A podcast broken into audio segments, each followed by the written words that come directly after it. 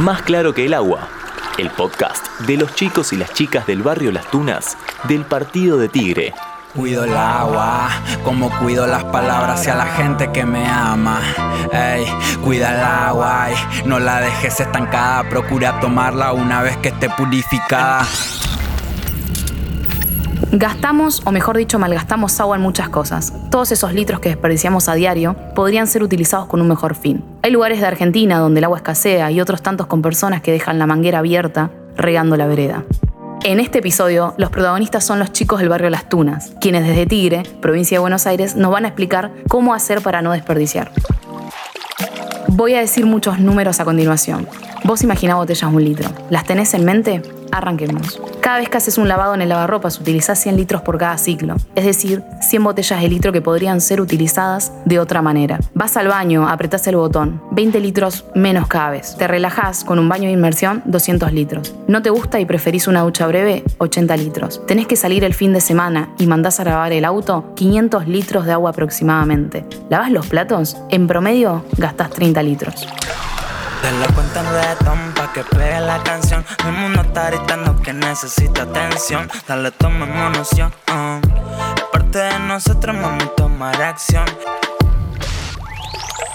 Podés abrir y cerrar una canilla en momentos en que no necesitas el agua, pero la actividad la tenés que realizar. Sin embargo, también hay desperdicio de agua por no tener los elementos de tu casa en buen estado. Si la canilla te gotea, perdés 46 litros por día mínimo, pero una canilla con apertura grande puede perder 15.000 litros por día. Un inodoro que pierde gasta 4.500 litros por día. Un tanque de cisterna, otros 15.000 litros. Y un tanque de agua, como el que tenés en el techo de tu casa, 2.500 litros por día. Hay un montón de formas de equilibrar las comodidades de tu casa con el ahorro del agua. Si no sabes cómo, te presento a los chicos del barrio Las Tunas.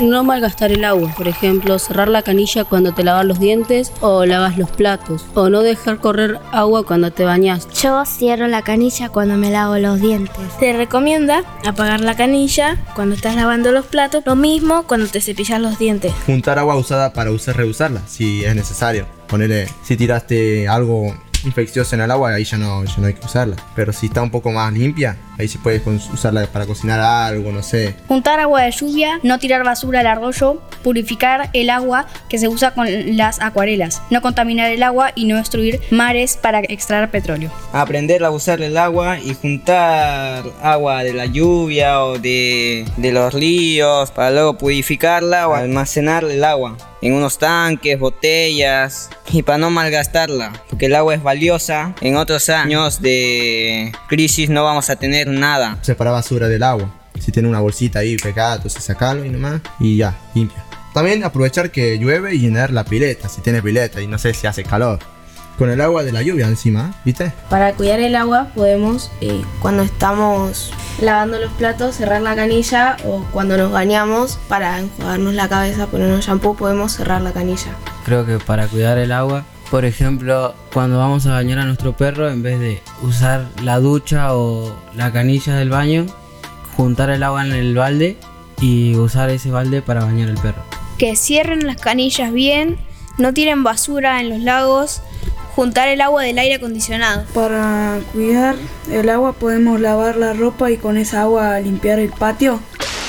¿Escuchaste todas esas buenas ideas? Seguro que no habías pensado en reutilizar el agua del aire acondicionado para lavar el piso. Cada vez en el mundo queda menos agua y no en todas las canillas sale de la misma manera. Te lo cuentan mejor ellos.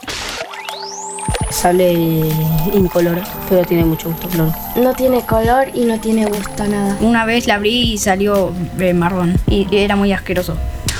Tenemos contaminado el aire, el agua y el suelo. Parece que no, pero nos afecta mucho más tarde. Los chicos crecen insanos por llevar el plomo en sangre. Con toda esta información ya sabes, cuidar el agua queda en tus manos. Contribuir con cualquier idea puede hacer que todas esas botellas malgastadas que imaginaste al principio de este episodio no existan. Esto es más claro que el agua. Mi nombre es Stephanie. Más claro que el agua, el podcast de los chicos y las chicas del barrio Las Tunas del Partido de Tigre, realizado en el Centro Popular de Desarrollo. Cuido el agua, como cuido las palabras hacia la gente que me ama.